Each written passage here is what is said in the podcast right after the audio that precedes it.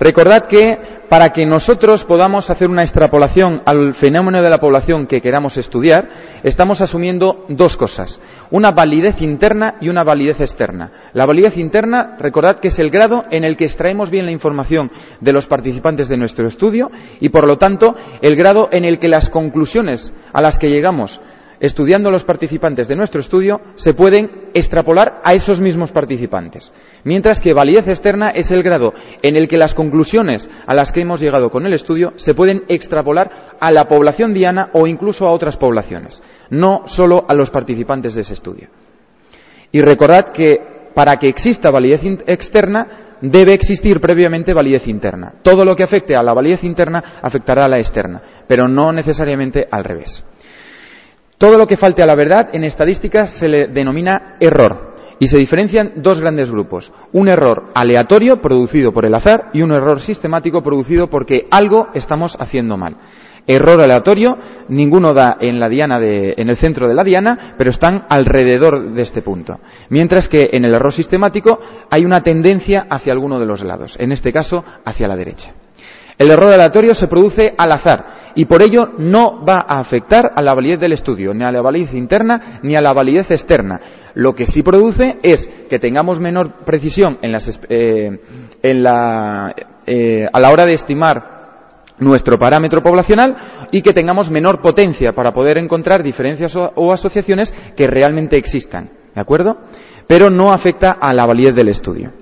Recordad que las fuentes más importantes del error aleatorio son la variabilidad en el muestreo, la más importante, y la variabilidad en las mediciones. Recordad que esa variabilidad en el muestreo se produce por, el hecho de que por infinitas veces que muestreemos una determinada población, los datos de esa muestra, por bien que lo hagamos, van a ser ligeramente diferentes unas de otras. Y por lo tanto, los datos que extraigamos de ahí van a ser ligeramente diferentes y no vamos a saber con cuál quedarnos. Eso nos va a obligar, como veremos en inferencia estadística, a estimar. Pues bien, eso es variabilidad en el muestreo y es la fuente fundamental del error aleatorio. ¿Cómo podemos disminuir ese efecto del error aleatorio? Aumentando el tamaño muestral. Si el tamaño de la muestra se equipara con el tamaño de toda la población, pues cuanto más se equipare, menor error aleatorio. ¿De acuerdo? Aumentando el tamaño muestral, menor error aleatorio, mayor potencia, mayor precisión en las estimaciones. En, cuanto a la variabilidad en las mediciones, definimos dos conceptos importantes. Exactitud, el grado en el que damos el verdadero valor. Y precisión, el grado en el que damos exactitud. ¿eh? Son parecidos los conceptos, pero esa es la diferencia.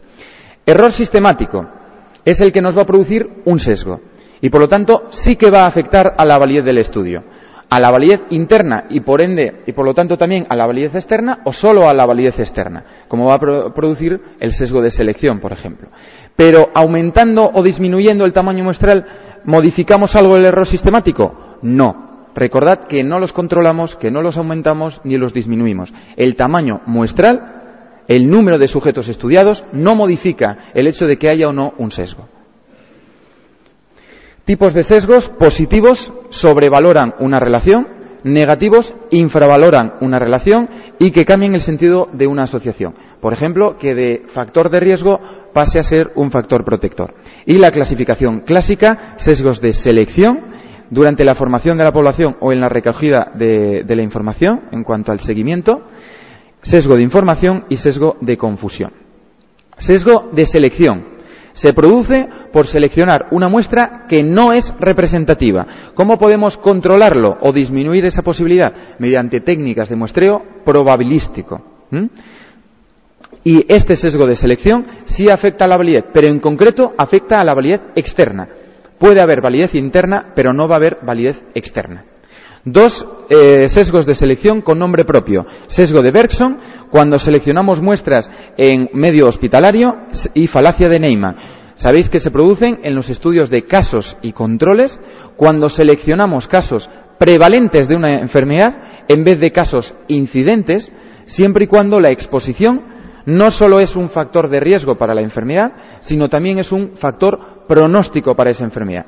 De tal forma que si esa exposición aumenta la supervivencia, ¿qué produce?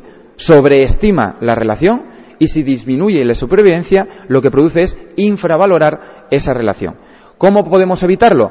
Seleccionando casos incidentes de enfermedad y no prevalentes.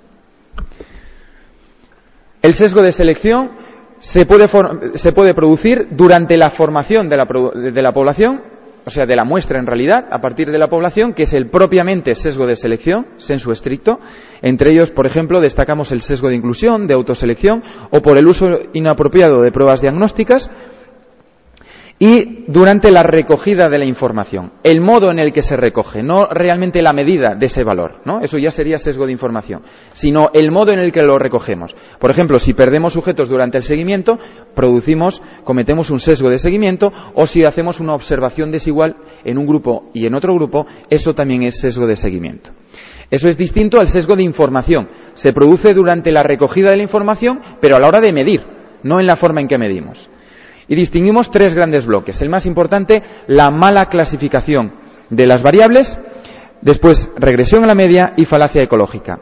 Recordad que la mala clasificación de las variables se va a cometer no solo con, eh, cuando clasificamos mal la exposición, expuesto no expuesto, sino también cuando clasificamos mal la variable enfermedad, es decir, enfermo no enfermo. Es muy diferente un sesgo de información diferencial a un sesgo de información no diferencial. ¿Cuál es el más peligroso? El diferencial. ¿Por qué? Porque implica que cometemos una cantidad de errores diferente en un grupo que en otro. Ahí el sesgo es mucho más peligroso que en el sesgo no diferencial, en el que, por definición, la sensibilidad y especificidad de las diferentes pruebas diagnósticas van a ser iguales en un grupo que en otro. Cometerán errores, pero la proporción es la misma en un grupo que en otro. ¿Eh? Esa es la, diferencia más importante. El sesgo eh, a la utilización, en la utilización de covariables, lo que nos eh, preocupa es que no podamos controlar adecuadamente un factor de confusión. Dentro del sesgo de información, el más preguntado es el sesgo de observación, por la propia subjetividad de los participantes del estudio, no solo de los integrantes, de los propios pacientes, podríamos decirlo, sino también de médicos y de terceras personas, el farmacéutico y el analista, como siempre ponemos. Ahí lo que vamos a poder hacer es técnicas de enmascaramiento, simple, doble y triple ciego. Regresión a la media, recordad que simplemente nos dice que es mucho más probable los valores de una distribución centrales a la media, porque la media por definición es la medida de tendencia central, hacia donde tienden la mayor parte de los valores, que los valores extremos. Por lo tanto, ante un valor extremo inicial, lo más lógico es que los siguientes valores regresen a la media, sin más. Ese es el concepto. Y la falacia ecológica, sabéis que es la mayor limitación de los estudios ecológicos, estudios que, como veremos después, tienen como unidad no individuos, sino eh, una, comunidad, y en el que vamos a asumir, como veremos, que el nivel de exposición de media de una población sea igual al nivel de exposición de cada uno de los individuos de esa población. Y eso no tiene por qué ser cierto. Y va a ser más falso cuanto mayor sea el grado de hacinamiento, de agregación de esa población. Ese es el problema de la falacia ecológica y por ello no van a ser válidos para establecer relaciones de causa-efecto. Sesgo de confusión es el sesgo princes, como sabéis, el que más nos pregunta. ¿Qué es lo que va a producir el sesgo de confusión? Pues nos puede producir un sesgo positivo o negativo o que cambie el sentido de la, de la asociación. ¿Y cuándo hablamos de sesgo de confusión? Cuando un determinado factor se asocia al factor, eh, al factor que estamos estudiando, a la exposición, se asocia a la enfermedad siendo factor de riesgo o factor pronóstico y no es un paso intermedio entre ambos. ¿Y cuándo pensamos en que nos están hablando de un factor de confusión en el enunciado de una pregunta? Cuando nos hablan de un riesgo relativo crudo y un riesgo relativo ajustado por un factor y difieren de una forma importante. ¿Qué es lo que se está produciendo ahí? Una confusión, una modificación del efecto por el factor por el que estamos ajustando. Y con eso es con lo que muchas veces nos intentan liar. Entonces, recordar, factor de confusión, riesgo relativo crudo y ajustado difieren. ¿eh? Y el factor de confusión es por el que estamos ajustando. ¿Cómo podemos controlar los sesgos de confusión? Tenemos dos momentos importantes. Uno es durante el diseño del estudio y otro es durante el análisis del estudio.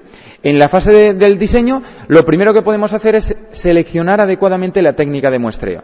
Si podemos, seleccionaremos una prueba, eh, una técnica de muestreo probabilística.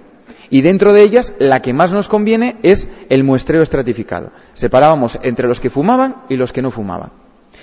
Después podemos eh, realizar criterios de restricción. Todo aquel que fume fuera del estudio. Por lo tanto, el, tabaco ya no va a ser factor de confusión.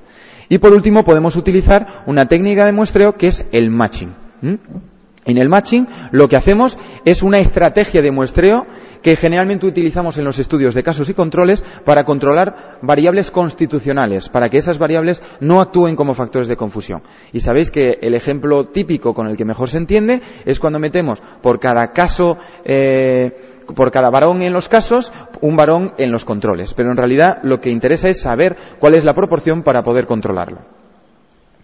Y por último, durante el análisis del estudio podemos realizar un análisis estratificado en función de los que presenten o no ese factor que queremos controlar, utilizando técnicas de ajuste, técnicas de estandarización. Y lo que decíamos, si el riesgo relativo crudo y ajustado difieren de forma importante, entonces es que está actuando como factor de confusión. Por último, el análisis multivariante nos va a poder controlar las relaciones entre diferentes variables y eso nos va a hacer poder controlar factores de confusión.